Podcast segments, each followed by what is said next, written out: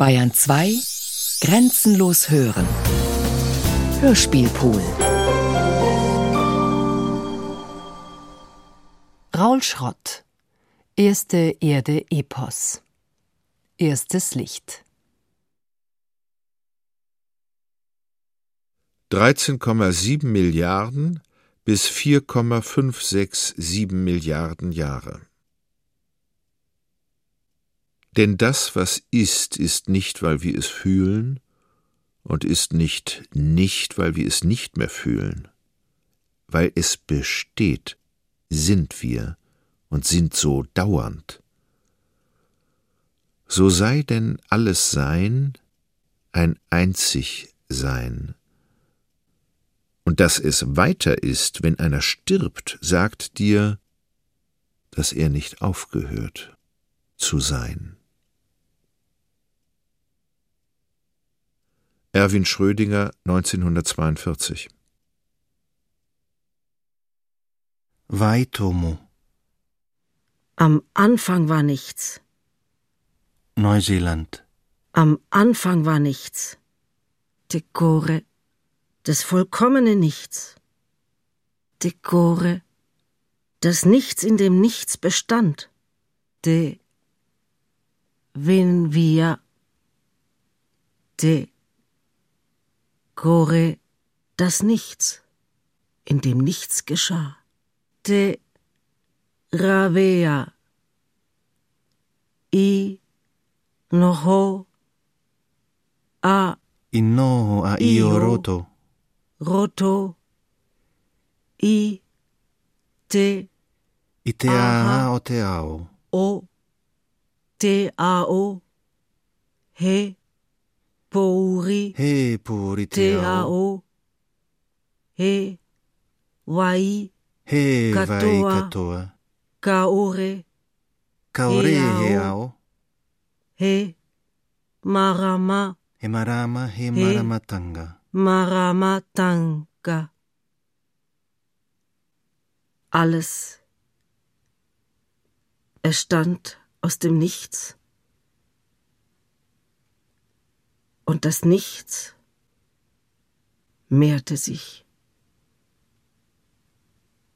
Aus dem Nichts kam Kraft, Fülle und lebendiger Atem. Und Io war innen, war tief und fern im Atem des Raums, im Dunkel des Alls, und Wasser war überall, doch kein Glimmen einer Dämmerung, weder Kim noch Licht.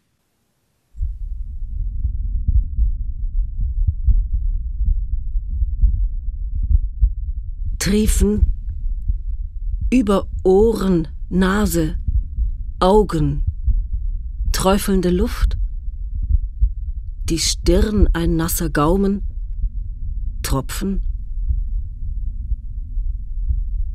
ein nässend hohler Raum. Und Licht, das steil durch den Nebel bricht, Grund 300 Fuß unter uns, im freien Fall, selbst wenn der linke Arm sich ums Nylonseil krampft.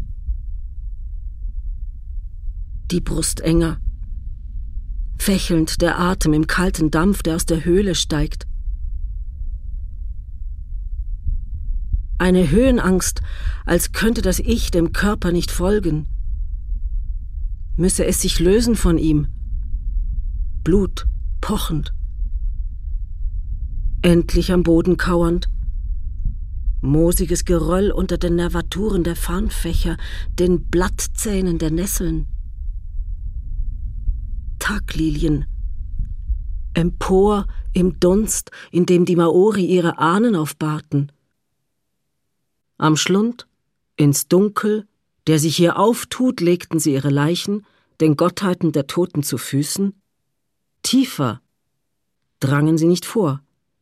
Sie warteten, bis das Fleisch abgefallen war, malten die Knochen rot an und trugen sie durchs Dorf und bestatteten einen jeden Leichnam ein zweites Mal. He po urikau, He porikau. he wakatoa a He wakatawa. nana iti mata e ne te di ne kupu. Kia noho kore, Kia noho kore. noho ia po, No ia. kopo vai Po ia o. kopo vaiao. Alles erstand aus dem Nichts.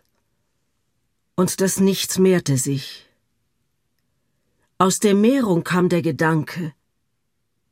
Aus dem Gedanken kam die Erinnerung. Aus der Erinnerung das Begehren. Und indem er die Worte zu sprechen begann, hob Io an, auf dass sein Ruhen zu Ende komme. Dunkel. Nun werde ein alles Licht umfassendes Dunkel. Und es ward Licht. Dann wiederholte er diese Worte. Sie spiegelten sich, auf dass sein Ruhen zu Ende komme, Licht. Nun werde ein alles dunkel umfassendes Licht. Und es war dunkel. Dann hob Io ein weiters Mal an und sprach, ein Dunkel soll in der Höhe sein, ein Dunkel in der Tiefe. Ein Dunkel in allem, was lebt und entsteht, eines in allem, was stirbt und vergeht. Finsternis, überwunden von einem Dunkel, in dem sich alles erhellen wird und aufhebt.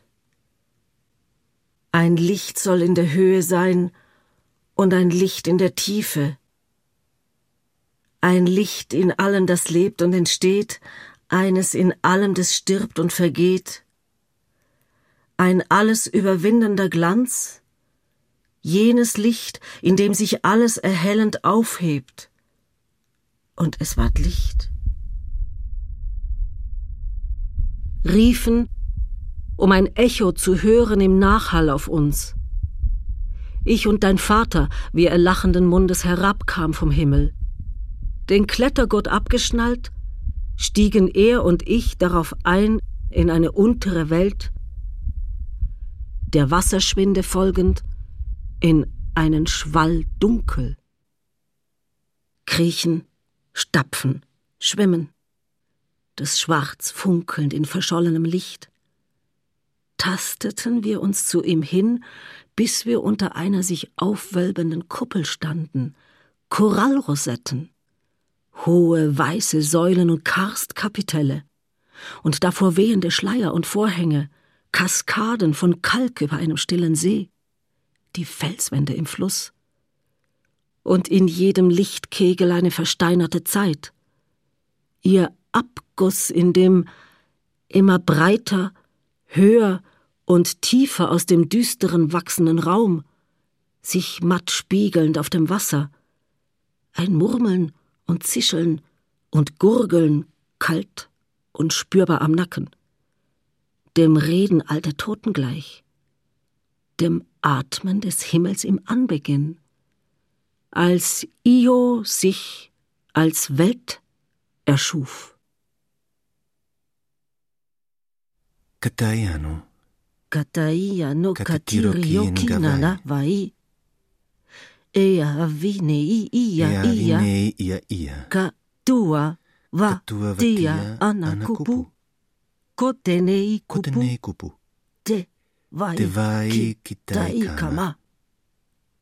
Da sah Io auf die Wasser, die ihn auf allen Seiten umgaben, und hob erneut zu sprechen an. Ihr Wasser, teilt euch in die Tiden, Winde erhebt euch, was sich vermischt, soll sich absetzen, und das, was in Bewegung gerät, soll sich ballen, daraus soll alles erstehen. So hing der Himmel, dehnte die Erde sich unter ihm, er streckte sich überall hin und stand still in ihrer Drehung. Dies war die Zeit, als Io sich in allem zu entfalten und zu vervielfachen begann. Riechen. Auf der Zunge, den Moder der Erde, sich auf Händen vorschieben, in die nächste Windung stemmen, die Schlingen und Pforten im Unterleib der Erde bis dein Vater dann in diesem Becken stecken blieb und eine Klaustrophobie sich durchfraß, die ihn blind zurückließ. So nimmt sie an uns Maß, die Erde. Wir waren verschluckt, staken in einer Kluft im Fels, einem Geburtskanal, aus dem ich deinen Vater zerrte an beiden Schultern, ohnmächtig schluchzend, seine Finger in meinem Gesicht, die Lippen verschmiert, brachte erst ein lehmiger Kuss ihn wieder zu mir zurück. Er und sie, Himmel und Erde, waren noch nicht getrennt. Fest umschlungen lagen sie, kein Licht kam zwischen sie. Es war die Zeit der Nacht. Große Nacht. Schwarze Nacht. Düstere Nacht.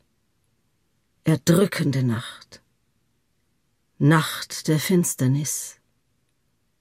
Jene Nacht, in der Himmel und Erde beieinander lagen die Nacht des Unsichtbaren und des sich Verwandelnden, eine sich windende und der Welt sich zuwendende Nacht, ihr dunkler Raum, aus dem jedes Wesen ins Leben tritt. Te maramatanga tuaiti, te maramatanga taruaitu, te maramatanga kakaraurite, Maratanga, Mamunau, Kitayao. So wurden die Götter aus dem Bauch der Erde geboren. Doch weil Erde und Himmel so fest verschlungen waren, hatten die Götter keinen Raum, wurde es nicht Licht um sie, war nur der Schein am Ende des Wegs in die Welt zu sehen, phosphoreszierendes Wasser und darüber, spiegelnd fahl, ein milchiges Leuchten um Himmel und Erde, ein Glanz, der im Funkelwürmchen Titiwei noch heute fortglüht. Liefen weiter, tiefer, immer wieder Gänge sich zu hohen Kammern weitend, darin alles Figürliche der Oberfläche vorgeformt in rotem Fels, weißem Klippen, Ufer, der Gezeiten brannten, Regen und Winde dieser Unterwelt an unserer Wange. Bis mit eins, als hätte es sich sammeln können, alles lang verstreute, längst verlorene Strahlen, über uns ein Firmament aufzudämmern begann, eines anderen Himmels Nacht, Licht hinter Licht und Stern über Stern, Myriaden funkelnde Punkte mit offenem Mund, wir, unsere Köpfe, in den Nacken gelegt, auf niemals noch geschaute Sternbilder starrend, und wie sie so hoch in der Stille stehen, derart vielfach, und wir gebannt von diesem Flackern und Flirren, von diesem Himmel gefangen wie Mücken vom Licht, und wie alles wieder hallt rund um uns von den Wassern, wir in der Mitte, und dies eine Welt, aus der wir als andere heimkehren. I no a iroto. Inno a iroto. A o te ao. A Toko o te uru ao. mavake uru rangi Toko huru uru atea uru naku Huru te rangi. po namu namu ki tayau Urunuku. Te po namu namu ki taiao. Sich Raum zu verschaffen, trennten die Götter Himmel und Erde, indem sie ihnen die Arme abhackten. Das Morgenrot Blut des Himmels nun, und alle Ocker das Blut der Erde. Darauf stemmten sie den Himmel in die Höhe, auf dass er vom Geviert der Winde getragen werde gleich Pflöcken. Die Erde jedoch drehten sie auf den Bauch, auf dass sie den geliebten Himmel nicht mehr länger sehen müsse. Beben verkünden nun ihre Klagen, Regen die seinen. Tropfen kalten Lichts. Titiwai. Wasser, Schimmer, abträufelnd an Seidenfäden, bläulich-grün glimmernd, schweben fingerlange Larven vor der dunklen Materie des Felsens. Die Hungrigen heller als die Satten lockt ihr Leuchten jene als Beute an, die zuvor aus diesem Glühen geschlüpft sind. Mücken ohne Mund und ohne Darm, die nur wenige Tage leben, im Dunkeln tanzen und sich fortpflanzen und am Ende am funkelnden Lametta kleben. Und von den Lichtern der eigenen Larven angezogen, werden sie von ihnen ausgesaugt und gefressen, sich wandelnd zu Licht. De, Te Maramatanga Atarau. Te Maramatanga Maramatanga. Ao Ao Nui. Te Maramatanga Tuaria. Maramatanga Tuaera. Te Maramatanga Tai Maramatanga. Ao Ao. Tayo Oa. O. Alles erstand aus dem Nichts. Das Nichts mehrte sich. Und aus dem Nichts kam Kraft und lebendiger Atem. Er erfüllte nun die Leere zwischen Himmel und Erde und wurde zu aller Luft, die uns umgibt, in ihrer Bläue. Und die Luft legte sich zum Morgenrot, so entsprang der Mond. Die Luft legte sich zum Feuer, so entsprang die Sonne. Die Luft legte sich zum Wasser und begann zu phosphoreszieren, so entsprangen auch die Sterne und der Himmel ward hell. Der erste Morgen brach an. Sein Licht, das den Raum nach der Trennung von Himmel und Erde erfüllte, die Dämmerung.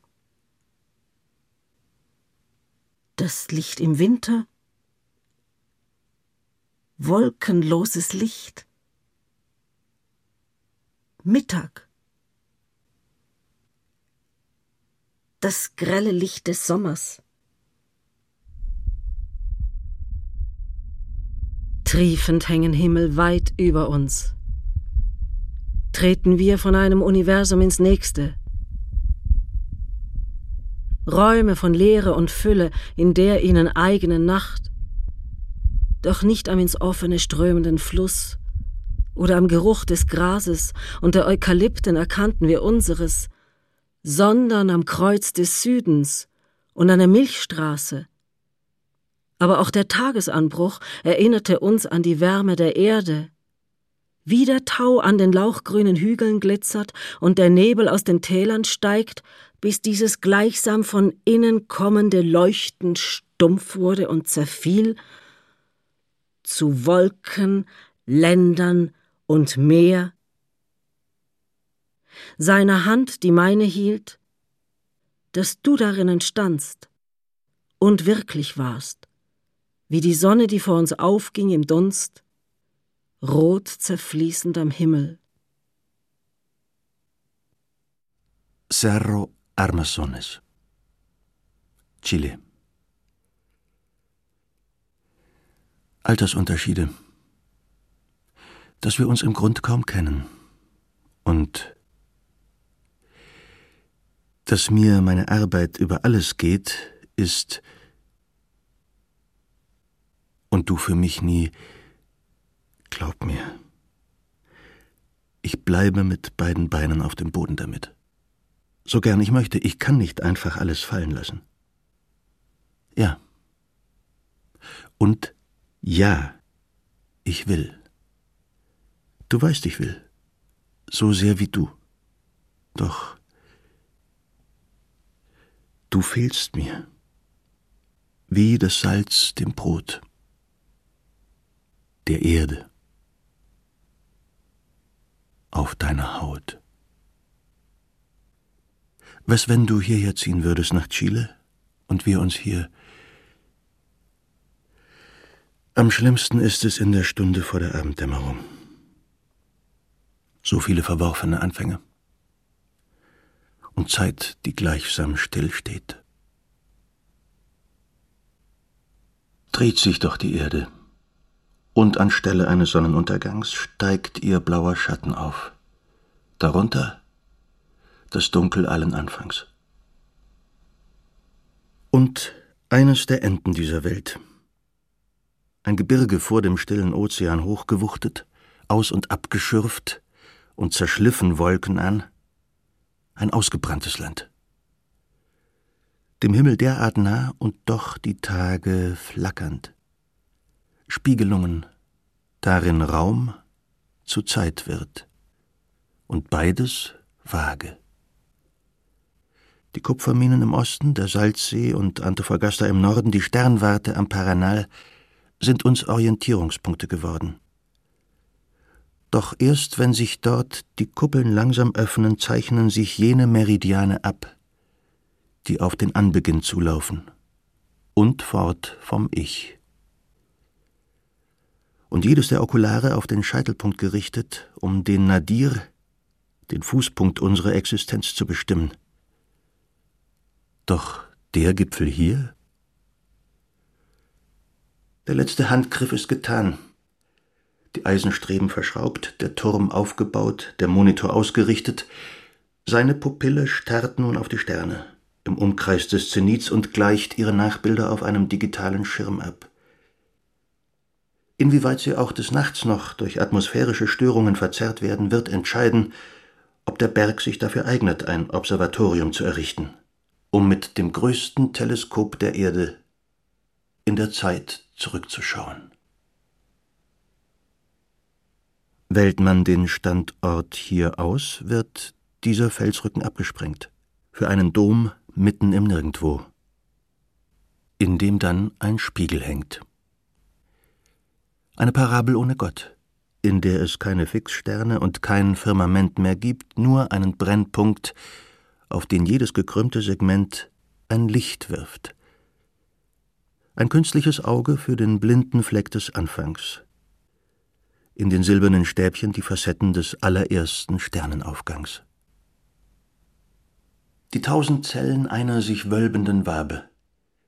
Eine jede sechseckig, milchiges Glas auf ein paar Atome exakt poliert und mit Aluminium bedampft, für ein über 42 Meter breites und tonnenschweres Paraboloid, das den Platzhalter der dunklen Materie aufspüren soll, erdähnliche Planeten erhellen und Licht einfangen. Das Restlicht erster Sterne. Wiedergespiegelt dann in diesem gläsernen Mosaik, ohne dass dessen Teilchen mehr ergäben als Schemen in einem Kopf. Ein Wunderwerk, um dem Ursprung des Universums näher zu kommen. Dennoch, wenn sich die Mechanik dann auf eine Stelle einschwenkt, ein Objekt, ein schwarzes Loch, bleibt die Aufnahme verschwommen, da sie so nur in unserer Vorstellung existieren, als das, was man denkt. Selbst dass die Sonne nun am Horizont zu schmelzen scheint, ist Unfug. Jeder Blick täuscht. Ihr Glosen, vom Dunst gestreut, entstand der Trug eines Bronzeschildes am Wehrarm des Tages, welcher, kaum abgesenkt, in der Esse des Himmels erglüht, um sodann auf dem Amboss der Nacht wieder zerhämmert zu werden. Doch wird wirklich in solchen Bildern etwas offenbar von der Natur? Oder bloß unser Wesen weitergedacht? Götter eignen sich nicht mehr, die Entstehung von Welten zu schildern. Zumindest aber liehen sie dem Weltraum einmal ihr ureigenstes Idiom, eine Sonne als Gottheit nach unserem Maß, war mehr als ein Phantom. Sie machte hart gleißendes Licht fast greifbar. Doch von Äonen an Zeit. Was lässt sich da erfassen? Höchstens irgendeine Verhältnismäßigkeit. Nichts Figuratives mehr. Nur noch Proportionen.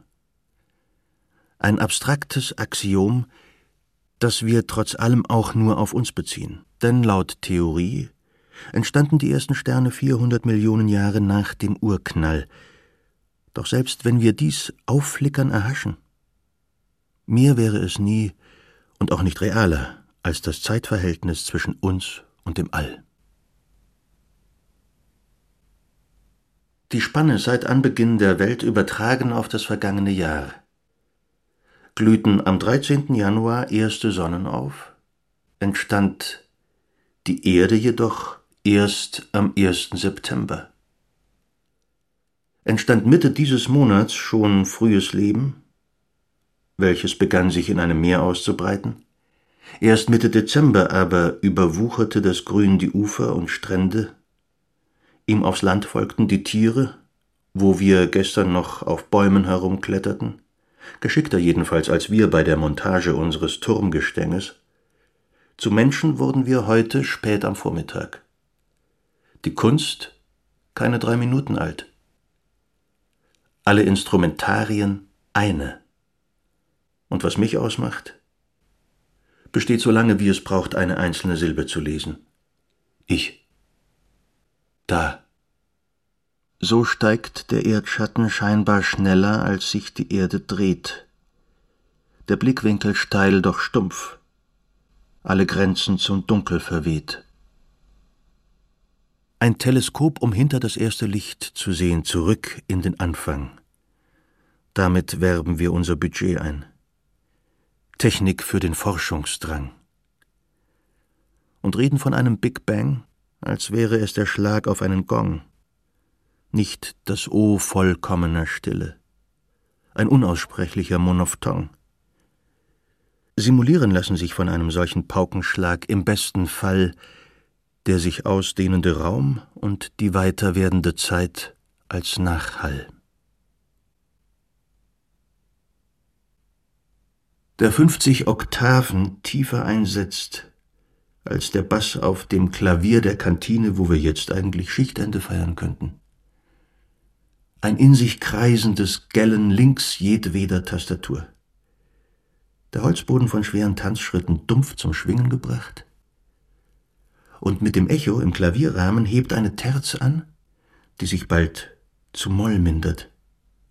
Ein Dröhnen, das sich aufbaut in dem Maß, in dem alle Materie sich in einer glühenden Wolke staut, bis sich das Licht davon ablöst und die ersten Sonnen sich zusammenballen in zischendem Hissen. So klänge unser Vorspann im Zeitraffer. Reines Rauschen, Interferenzen, Rückkoppelungen. Kein Akkord und kein Halleluja, atonale Sequenzen. Der Schatten der Erde so lange sichtbar, wie er über den Himmel fällt.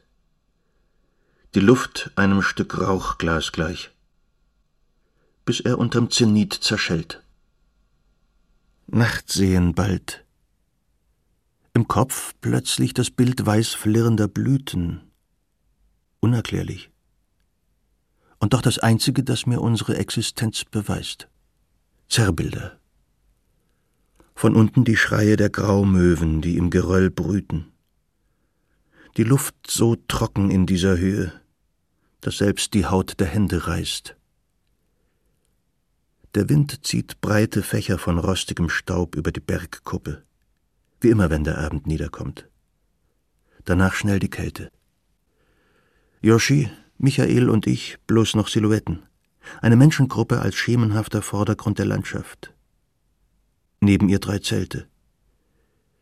Die Kehle ausgedörrt, nasenschorfig, sitzen wir vor diesem Panorama, der Gesprächsstoff längst ausgegangen, bleibt allein noch die Apotheose der Sonne.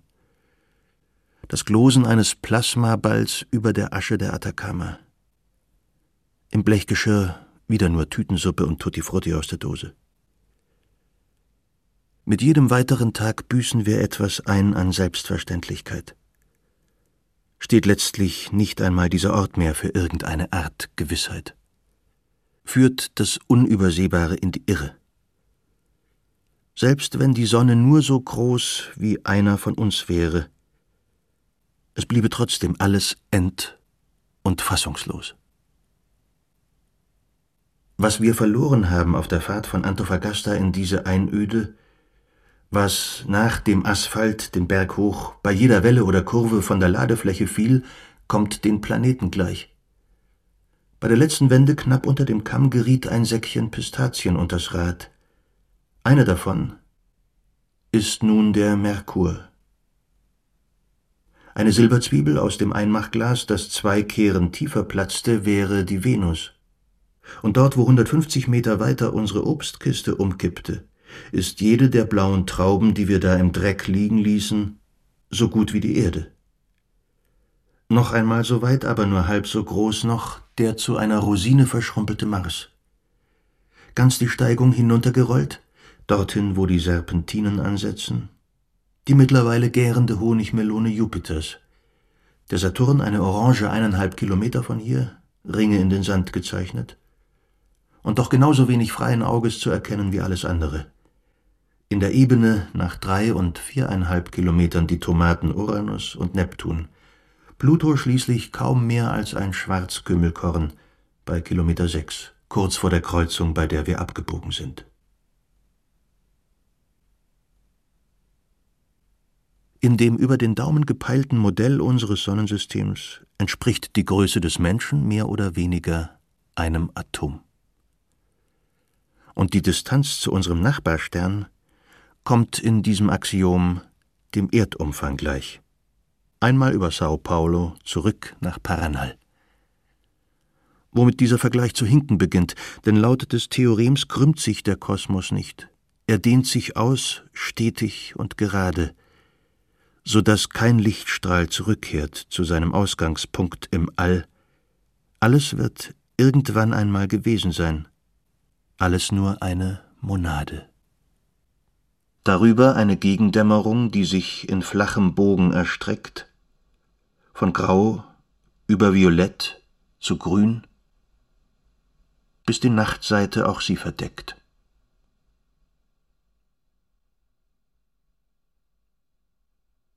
Die Schlacke der Wüste kühlt schneller aus, als das letzte Licht Farben aus dem Himmel laugt. Die Trasse, die sich hoch zum Container windet, bereits stellenweise überweht, die Talsohle sich verkrustend zu Narben. Man erlebt einen Ort erst mit der Zeit und erfährt sie dort durch ihn dass jedes Wo und Wann aber in einem Punkt seinen Ursprung findet, ist so anschaulich wie eine schwarze Sonne, eine mythische Doktrin. Auch wenn man die Schöpfung der Welt nun ansetzt mit der Primzahl von 13,7 Milliarden, man vermag immer alles herzuleiten von eins und null. Doch stehen einem stets nur zwei Standpunkte zur Wahl. Augustinus oder Lukrez. Gott oder die Welt. Ein Atomist des Seins sieht alles in Kreisläufen befangen, die nicht aus nichts hervorgehen, nicht zu nichts zerfallen können. Der Philosoph des Kirchenlateins glaubt hingegen innig, das Wirkliche könne aus dem Nichts erstehen, da Gott die Zeit erschaffen habe, darauf erst den Raum und seine Fülle, womit er so einen Anfang setzte um zugleich das Ende vorzusehen. Ein Nu, kürzer als jeder Augenblick und kleiner als jeder Atomkern, aus dem nicht nur etwas, sondern alles, das je sein wird, hervorging, um in jenem Moment Welt zu werden, ohne sich zu einem Raum zu weiten, der sich außerhalb fände. Da ist nichts, was außerhalb seiner wäre.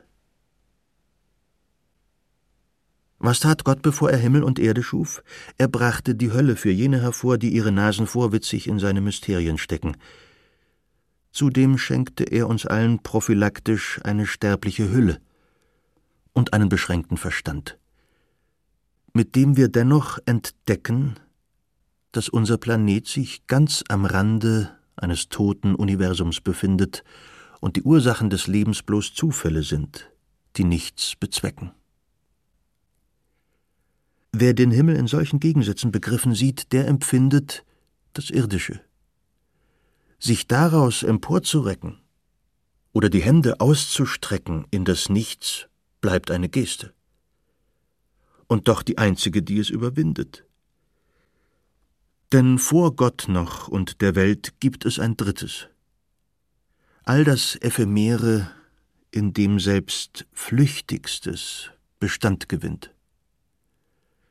Deshalb sind die Ahnungen vom Big Bang nicht mehr als Spiegelungen im Fenster eines Autobusses. Mein Gesicht im Vorüberfahren wie zerdehnt, ein Bild für das Ungefähre, wie morgens das Aufflammen des Gasherds. Auf dem Tisch Mahnungen, alte Rechnungen und, ja, dein Brief. Darauf der Abdruck eines Kusses. Der Wind legt sich nicht wieder wie sonst nach jedem Sonnenuntergang. Auch sein Anheben nur eine ferne Korrespondenz zu allem Anbeginn in einem dimensionslosen Punkt. Das Satzzeichen des Kosmos feiner als irgendein Ton, als ein auf dieses Blatt gewehtes, für das Auge unsichtbare Korn, Staub eines Gedankens, doch schockierend in aller Irregularitas. Raum und Zeit sich darin ballend, so unsäglich, dicht wie heiß. In der einen Stelle, auf die wir seitdem deuten, ohne den Kern je berühren zu können, weil sich das Wirkliche daraus kopfgroß entlädt, zwei aneinandergepressten Fäusten gleich in einer sixtinischen Leere. Zerrissen bereits und jede Kuppel zersprengend überall hin. Diese Glorie einer in sich aufsteigenden Wolke von elementaren Teilchen, die das Dunkel tief erfüllten wie der aufziehende Sturm, der jetzt an den Zelten reißt. Die Luft elektrisiert, der Sand funkenschlagend. Am ehesten hatte ich als Junge noch eine Vorstellung dieses Urknalls. Durch die Armbanduhr, die ich zu meinem zwölften Geburtstag erhielt. Um herauszufinden, weshalb ihre Ziffern grün im Dunkeln glimmern, nahm ich die Lupe und sah einen ganzen Funkenregen aufschimmern. Ein mikroskopisches Feuerwerk, wie es sich sprühend im Leeren hielt. Jede Explosion eines Radiumatoms gleich der Geburt eines neuen Alls. Binnen weniger als drei Minuten hob da die Zeit an, vom Raum bedingt, während ich hier beiden nur für die Dauer eines Verses gewärtig bin und mir keine Stelle auszumalen vermag, die rein gar nichts umringt, die sich im Nichts entfaltet. So unerwartet aufblühend wie der Keim einer dieser chinesischen Wundermuscheln. Man musste sie benetzen und dann eine schier unendliche Ewigkeit darauf warten, bis mithin etwas daraus emporstieg, gleichsam hervorgerufen beinahe insgeheim. Seidenblumen, Korallen, bunter Schnee. Ohne dass es für diesen Beginn eine Schale oder Wasser gegeben hätte. Nur den mathematischen Reim einer Zahlenmatrix auf Papier, als wäre das Unermessliche abzuschätzen. Als stelle sie uns anstatt poetischer Gleichungen eine Gewissheit anheim, als ließe sich in diese Notationen auch unsere Wirklichkeit einsetzen doch es bleibt eine Kombinatorik von Ziffernreihen für übersteigend Reales. Eine Art von Origami, um mit einem unzählig oft gefalzten Blatt immer wieder andere Modelle zu erstellen und dabei stillschweigend das Unsagbare zu umgehen. Man streift den zerknüllten Bogen glatt, um von vorn zu beginnen. Doch was sich knisternd daraus entfaltet, ist der Hintergrund des Kosmischen und wie ein Nachhalt fiebrig matt. Das Wetterleuchten aus einer Nacht, die länger währte als der Mensch bisher. Der stickende Glast eines Feuersturms. Ein in sich glühen, um sich auszudehnen, auszukühlen, bis sich aus dem Dunst Materie niederzuschlagen beginnt gleißender Tau. Erst da dringt erstmals Licht aus der glosenden Wolke, um sich auszubreiten und den Morgen in einer Leere erscheinen zu lassen, die sich ausweitet und in alle Zukunft weiter ausweiten wird.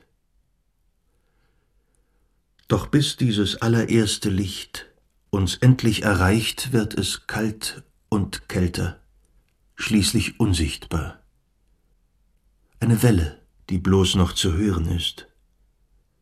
Ein rosa Rauschen.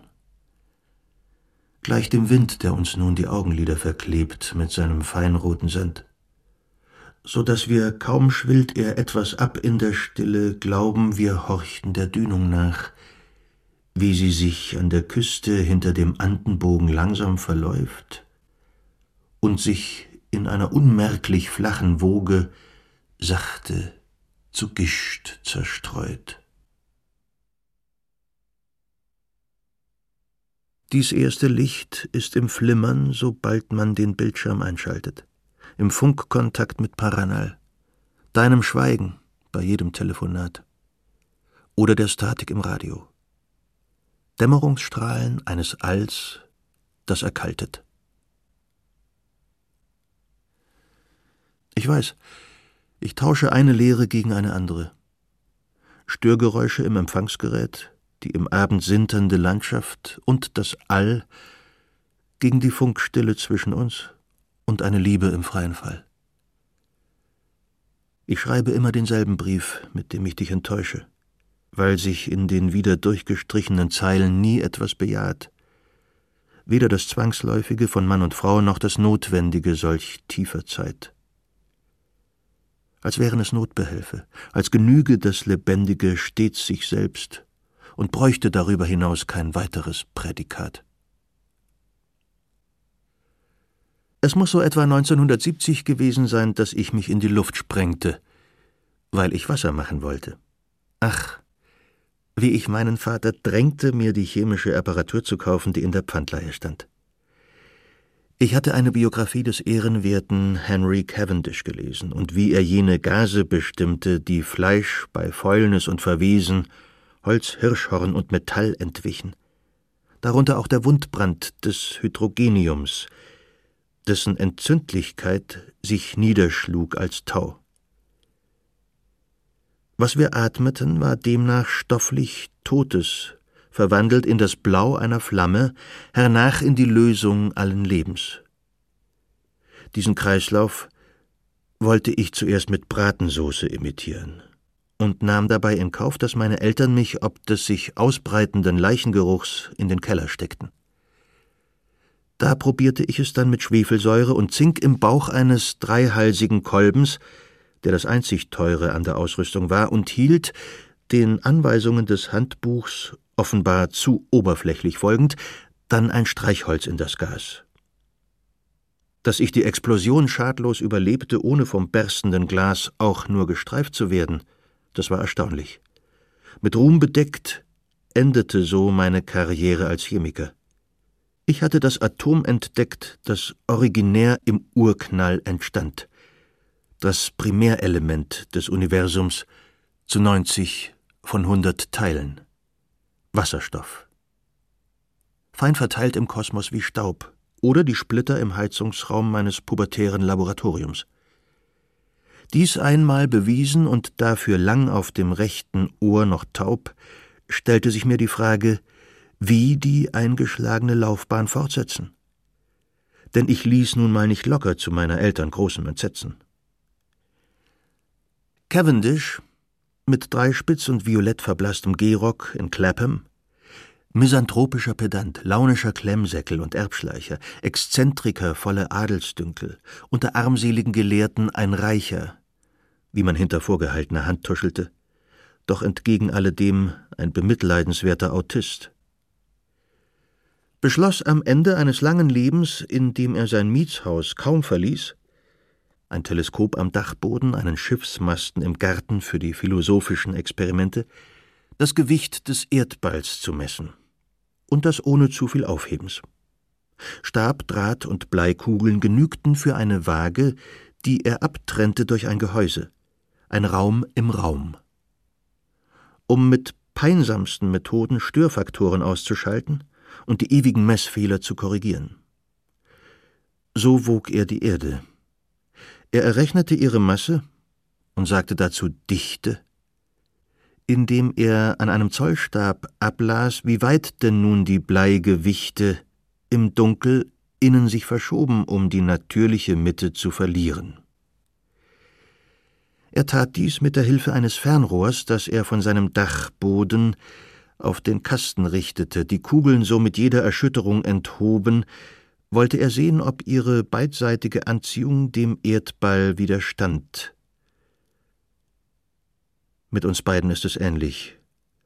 Auch wir pendeln uns erst langsam ein. Der Gravitationskonstante des Lebens trotzend. Die Liebe eine Aberration, wie du es nennst. Solange eines sich nicht ändert. Der ewige Abstand zwischen uns. Hin und her gerissen wir, ohne uns jemals zu befreien vom irdischen Gewicht. Du Sternengucker, finde einen leichteren Ton. Gut. Ich war ebenfalls ein Streber mit schlechten Noten und zog mich, wie Cavendish, vor der gemeinen Welt zurück, ohne aber unterm Strich über seine Mittel zu verfügen. Und nachdem er bereits die Erdmasse mit 6000 Trillionen Tonnen berechnet hatte, fiel es mir zunächst schwer, Studienobjekte zu finden, die dermaßen gewichtig waren und visionär, dass sie ganze Wissenschaften begründeten. Ich war bloß Mittelklasse. Machte mich aber schließlich daran, die übrigen zehn Teile von hundert zu erkunden, aus denen das sichtbare All besteht, das ich bewundert, ja detailliert nachts unter der Bettdecke begutachtet hatte, denn sogar die Pin-ups im Playboy meines Vaters bestanden daraus. Nicht wahr? Trotzdem irrte ich, teilweise. Mehr oder weniger das einzige, das sie mit dem Helium verband, das neben dem Wasserstoff dieser Blondinen aus dem Urquell hervorging, war die Mickey-Maus-Stimme der Onanie, als er mich erwischte in Flagranti mit seinen amerikanischen Undinen. Dies zum Anlass nehmend begann ich mich in die Materie zu vertiefen, um alsbald zu merken, dass man auch hier meinen Rechercheinitiativen schon zuvorgekommen war. Egal wie frühreif ich war und aufgeweckt, die Astronomen Janssen und Lockyer hatten das Helium längst entdeckt. Dazu umfasste dieses Gas nur neun Teile von hundert. Das letzte Prozent fällt auf alle übrigen Elemente, die sich erst in sterbenden Sonnen bilden.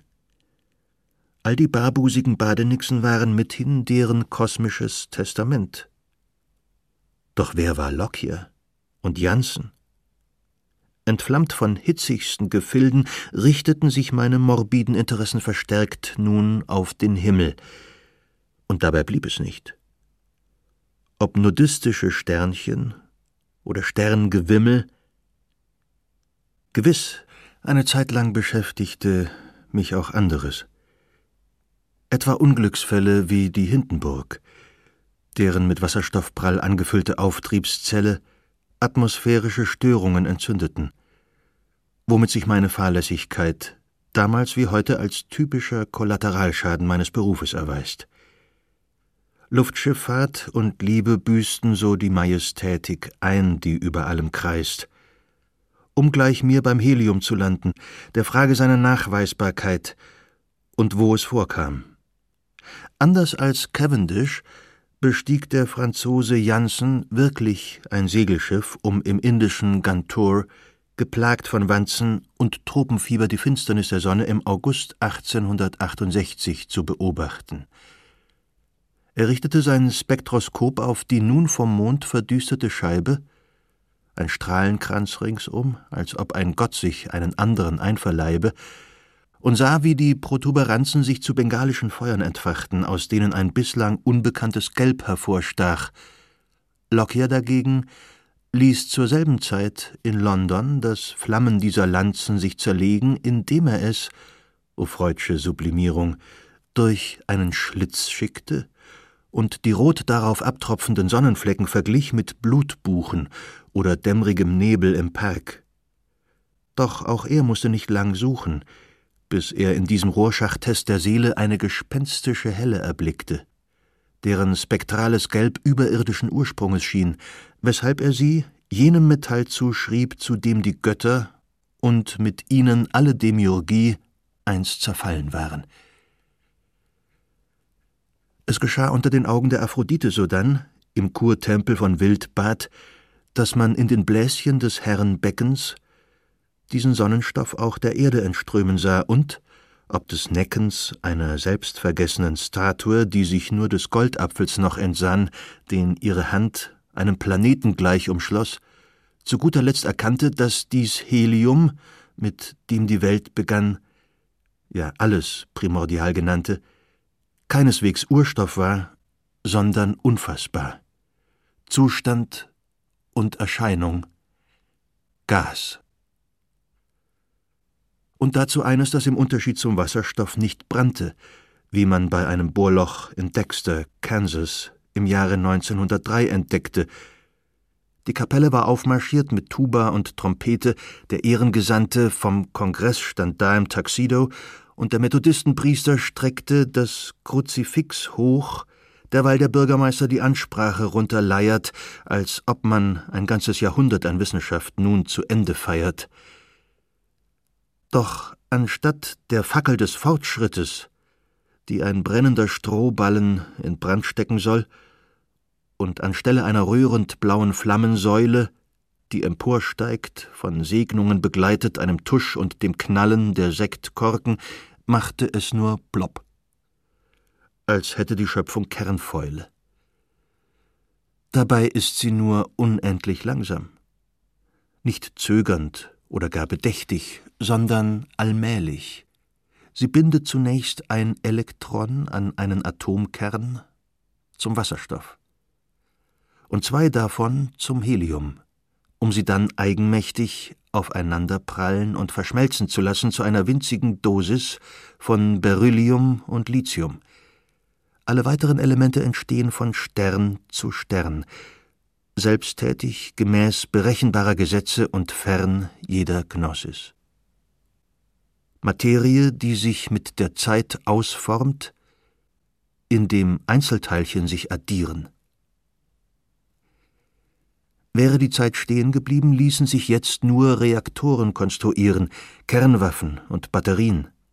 Treibstoffe und Traggase herstellen für Raketen, Autos und Wetterballone und Fenster für Röntgenröhren und Magneten oder Resonanztomographen, die Universen von fehlfarbenen Oberflächen und flirrend Unsichtbarem abgetastet hätten. Kein einziges davon würde so etwas wie Leben zulassen. Bloß Strahlungen, die sich abschwächen und Greifbares vortäuschen. Berylliumpulver gleich, das süß schmeckt, ohne Zucker zu sein, oder das als kristallines Zauberglas einst die Bürde alternder Augen erleichterte, weil es blau, gelb oder meergrün gefleckt allen Dingen eine trügerische Brillanz verleiht. Doch da ist noch nichts. Außer rötlichem Glast, einem Glosen und dem Aufgleißen ersten Lichts. Blendwerk, in dem sich alles so verzerrt wie Beryl zum Wort Brillen. Schall und Rauch. Jeder Bezug zu uns illusionistisch. Doch im Stillen wüsste ich allzu gern, welche Bedeutung es hat, dieses Periodensystem von vier Elementen, oder wie die richtigen Fragen zu allem stellen. Beryl ist toxisch und reichert sich in Tabak an. An einem Emphysem werde ich also zugrunde gehen, höre ich nicht mit dem Rauchen auf. Und Lithium verätzt sofort jede schweißnasse Haut. Dass die Tabellen der Urchemie in sich schon den Tod anlegen, wo alles sich eben in Lauf gesetzt hat, ohne dass das Ende abzusehen wäre, ist zumindest seltsam. Nicht wahr? Schein und Sein. So als wäre das Leben nur ein Monodram, dessen Prolog den Schluss bereits aufhebt. Dazwischen endlose Längen, wo einem die Sätze silbrig grau im Mund zerfallen. An den Anfängen zu rühren heißt, Stoffe auf die Bühne zu bringen, die nur von Absenzen und von unserem Fehlen handeln, so unscheinbar und leicht sie sind. Aufgegriffen zerbröseln sie gleich Lithium unter den Fingern. Empfind endlich was, sagtest du ich aber finde nur stumme Korrespondenzen. Der Akku meines Handys mit dem ich dich nie erreiche, besteht ebenso aus diesem unbeständigen Metall wie die Kapseln von Hypnorex Quilo, die meine Depressionen mildern. Das Glück ist fahler als ein Flamingo, der in den Salzschollen des Salar de Atacama herumstochert, lichterloh sich im Weiß des Lithiums spiegelnd, ist alles Zustand und Erscheinung. Doch wiewohl ich keine Geschichte finde, in der wir dann aufgehen, nicht du und ich, nicht einmal wir als Voraussetzungen dieser Welt, ist es Neugier, uneingestandene Angst vor dem Tod, die mich hier hält, in den Himmel stierend und vielleicht allzu stur. Ich will verstehen, wo ich bin und was. Gelingt es mir in diesem, nein, irgendeinem Ort, eine innere Ordnung zu erkennen, egal wie sehr sie mich ausschließt, könnte ich auch an etwas glauben. Und du mit mir, wenn du es liest. Ungeachtet dem Ungefähren, das noch dazu beschränkt ist auf ein Wort. Das Walkie-Talkie knackt nur. Stattdessen hören wir das Orchester des chilenischen Nationalfunks den Walzer anstimmen. Heißt also, uns holt heut kein Auto mehr. Na dann, alles Gute. Prost Silvester. Zeit für Bilanzen und Reminiszenzen. Seelische Ein- oder Umkehr, wie ich das hasse. Darum her mit dem Becher, wo ist mein Pisco? Wir wollten doch Rückblick halten in die Zeit, als das All gerade mal etwas älter als der Homo sapiens war. Wie wir stierte der ins Feuer, um zu sehen, dass dies ungreifbare Emporlohn Schatten warf, fahl, auf eine Höhlenwand, opakes Flammen, ein blakend roter Rußfall. Darüber jedoch ein Flor von Hitze durchsichtiger als jeder Schleier. Genauso klarte auch der Kosmos auf. Sein Lodern am Ausglimmen schlug dieser gleichsam brennende Nebel sich in Tröpfchen nieder und ließ das erste Licht hinausdringen das Grimmen und Wimmen der Materie durchscheinend von innen dem unvorstellbar Minimen, alles glühen, glasig geworden, sich ausdünnend, wieder und wieder. Gas, das sich absetzt wie der Wind jetzt im ausgeräumten Container. Die Böen rüttelnd am Blech wandert der überall fein verteilte Sand ruckweise weiter, verteilt sich auf dem Boden immer heterogener, fasert und flockt, formt Grate und Nähte wie Eisblumen im Jänner, so dass von den beinahe vierhunderttausend Jahren Universum als Schwelbrand nur die Momentaufnahme einer durchmusterten Leere zurückbleibt. Dem Leichentuch jener Gottheiten gleich, vor denen wir einst knieten, grob geflochten und von Ruß durchwirkt, was sich davon abreibt, ist kein Antlitz mehr, sondern ein Abbild, das nur Materie wiedergibt, von der das Licht sich gerade löst, zum Anfang von allem Finiten. Ein einzelnes Atom auf zehn Kubik an nichts. Das ist so viel Raum wie zwischen der Sonne und mir. Doch ein Staubkorn genügt, um ein anderes anzuziehen. Wie bei uns beiden auch ein Stolpern, etwas Schwäche oder kurz Wanken. Und schon fallen wir aufeinander zu. Ein jeder der Mittelpunkt der Welt und der Schwerkraft unterworfen, die wir gemeinhin Liebe nennen. Doch was all die Lieder darüber vergessen machen, verrät der Makel mancher Reime, die bald knapp, bald mit anderem Vokal, nur mehr entfernten Anklang an das Grundwort nehmen aufgehoben die elementare Symmetrie, in der, was sich einst paarte, anderweitig nun band, im Dämmern zwischen der ersten Nacht und dem Morgen danach.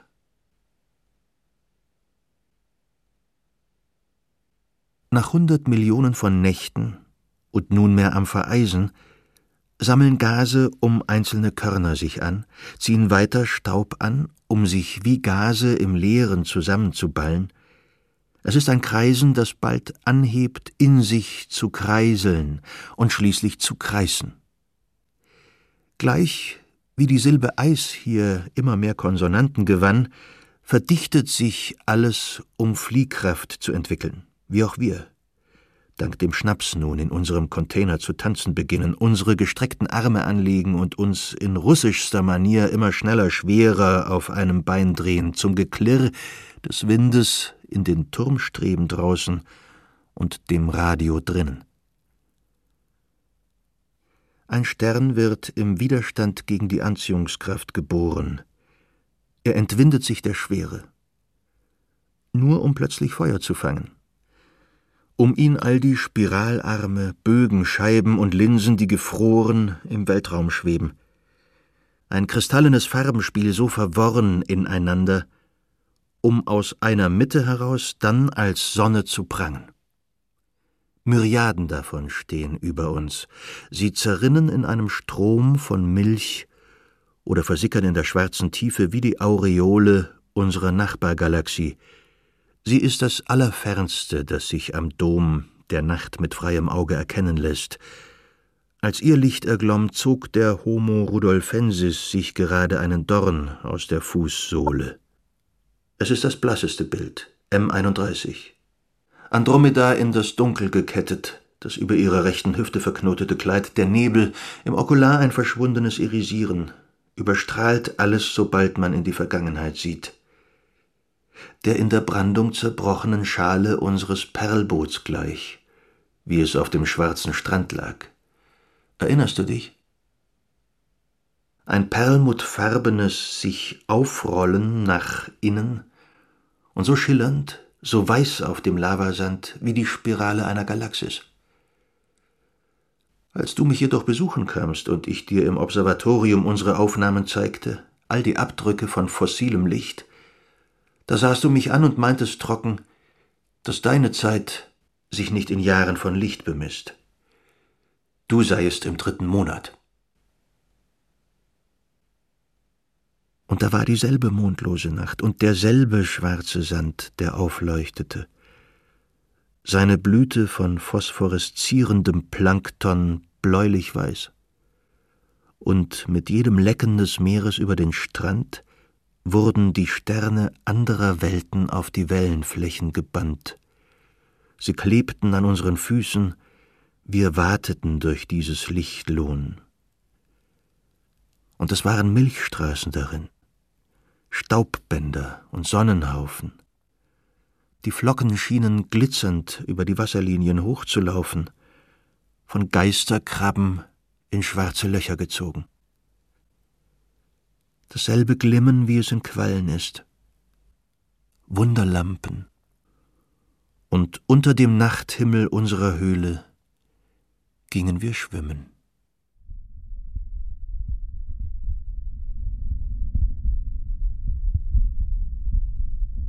Raul Schrott Erste Erde Epos Erstes Licht mit Sibylle Kanonika, Axel Milberg und Ulrich Nöthen.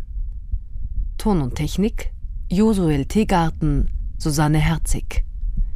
Regieassistenz Stefanie Ramp. Regie Michael Farin. Produktion Bayerischer Rundfunk 2013. Redaktion Herbert Kapfer